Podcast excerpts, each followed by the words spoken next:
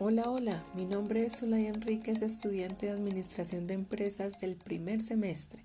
Pertenezco a la ficha 51203, Fundamentos de la Administración, con la profesora Kelly Joana Vergara Cervantes. Hoy quiero contarles sobre la evolución de las organizaciones y la empresa antes de la primera revolución industrial. Y es que todo inicia cuando decidimos ser nómadas, cuando tomamos la decisión de asentarnos en un sitio específico para aprovechar los recursos naturales. En ese mismo instante también creamos una organización familiar donde nos apoyamos y nos distribuíamos actividades que permitían la supervivencia del clan. Algunos cazaban en grupo, otros cuidaban a las personas o a los individuos que pertenecían a esa comunidad. Y esto nos permite deducir que había alguien que lideraba ese grupo en ese determinado momento. Esa persona asignaba tareas y defendía su posición por medio de la fuerza. Y hoy en día, ¿dónde vemos esa misma organización? ¿Quién nos dice cómo, cuándo y dónde debemos hacer las tareas? ¿Quién se encarga de cuidar a los individuos que se enferman en la casa? Ah, ¿será mamá? Y ella también decide cuándo se debe ir al súper por las compras y también decide cuándo es el mejor momento para tomar las vacaciones. Muy bien.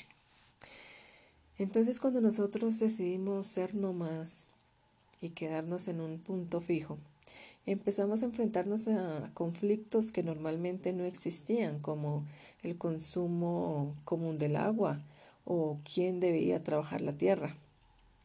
Y trayéndolo al mundo actual, tenemos conflictos de por quién debe lavar los platos donde toda la familia comió o tenemos también conflictos de quién se comió el último trozo de pastel.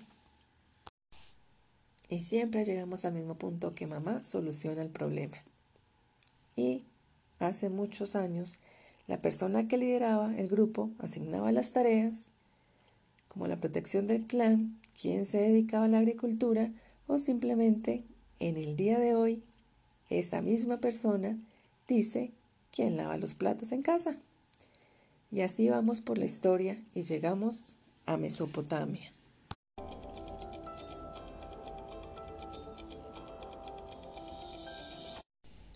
Mesopotamia nos deja grandísimas enseñanzas, nos deja unos legados muy importantes como la escritura, nos deja un sistema de medidas y nos deja el calendario de 12 meses, lo cual nos permite llevar un registro de las actividades económicas.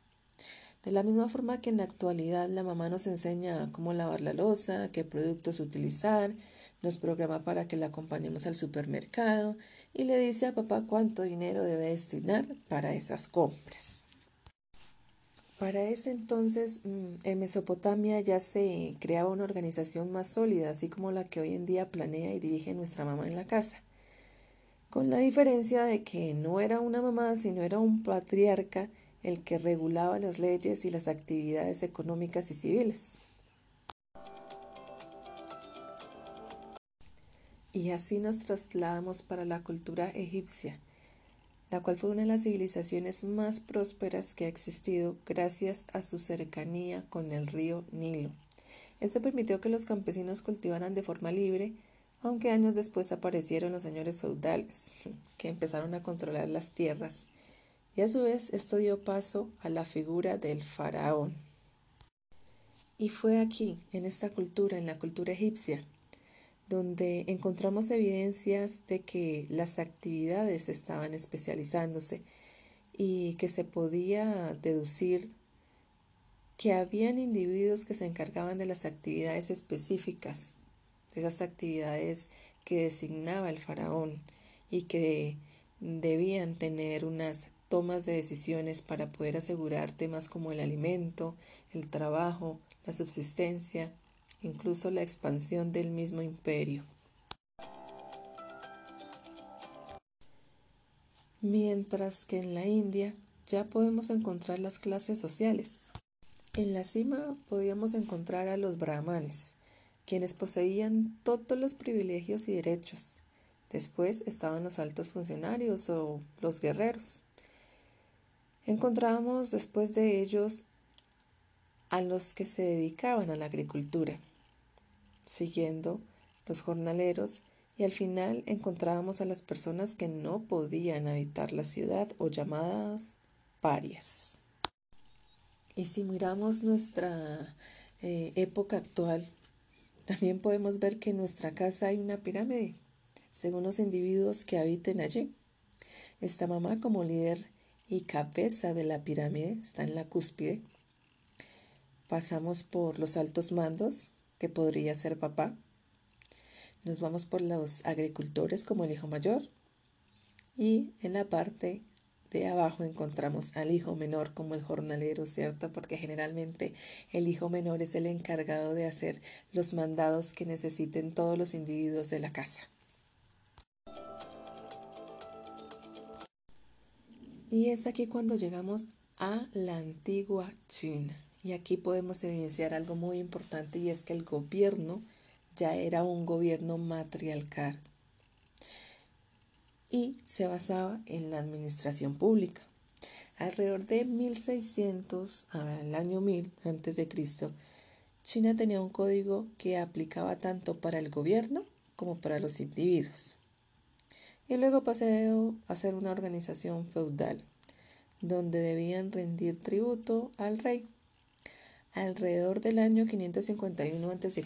implementaron las enseñanzas del filósofo Confucio como base para la constitución de Chao, que apareció en el año 60 a.C., donde mencionaban ocho factores que debían ser considerados para una buena administración. Ya empezamos a encontrar la palabra administración a lo largo de la historia.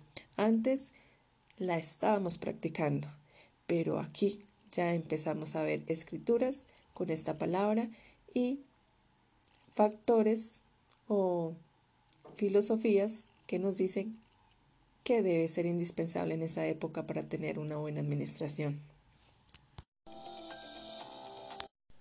Y seguimos este recorrido por la historia llegando a Grecia. Grecia tuvo personajes muy notables que contribuyeron a temas como el gobierno, la libertad, la justicia y la ética. Se encuentran Sócrates, Platón, Aristóteles. Sus consejos ayudaron al desarrollo de múltiples conceptos que conocemos en la administración. Platón, con su racionalización del trabajo y la definición de forma de gobierno. Definió las diferentes clases de gobierno como la aristocracia, la oligarquía, la monarquía, la tiranía y la democracia. Aristóteles nos dejó como concepto de individuos agrupados en oficios. Nos dejó los poderes ejecutivo, legislativo y judicial. Sócrates nos dejó las clases que comprende el Estado y los administradores del Estado. Continuamos con Roma que en sus inicios era una monarquía donde gobernaban los reyes. Posteriormente pasó a ser una república donde gobernaban los cónsules. Y después del asesinato de Julio César, finalmente se concretó en un imperio. Roma se caracterizó por la organización de la administración pública, lo cual permitió una clara estratificación de los cargos. Además, el derecho romano dio paso a muchas de las regulaciones que existen hoy en día. Y llegamos a la Edad Media, donde apareció el feudalismo y los señores feudales, quien tenían dominio sobre una porción de tierra denominada feudo y la cual tenía adscrita un siervo, el cual debía trabajar para pagar la protección del señor feudal. Existía una administración para explotar las tierras y sobre todo los empleados que poseían las mismas. Posteriormente, en la consolidación de actividades aparecieron los gremios y asociaciones de comerciantes, donde existían maestros, aprendices y jornaleros. Los maestros transferían sus conocimientos a los aprendices por un periodo determinado y al final era posible que trabajaran por un salario. En consecuencia se transformaron las ciudades o burgos donde tenían su propio gobierno. Entonces se creó una línea entre los habitantes de la ciudad y los habitantes del campo y con la caída de Roma, la Iglesia católica tomó el poder económico y político de la época. Y así podemos darnos cuenta que la administración ha existido a través de toda la historia y sigue latente en nuestras vidas, sea cual sea nuestra profesión. La administración es la acción de planificar, organizar, dirigir y controlar los recursos de una empresa o una entidad para obtener el mayor beneficio posible. Así como cuando mamá planea el día en que se deben hacer las compras o cuando organiza en el calendario las vacaciones, dirige cuál es el paso a seguir cuando hay una eventualidad en casa y controla que todas las cosas marchen bien dentro de la misma, con cada integrante de la familia, con cada individuo que pertenece a esta organización o a esta comunidad. Por lo que concluyo que cuando nos convertimos en nómadas hubo un líder que administró. Y hoy, en la actualidad, seguimos con ese líder que se llama mamá y es una gran administradora.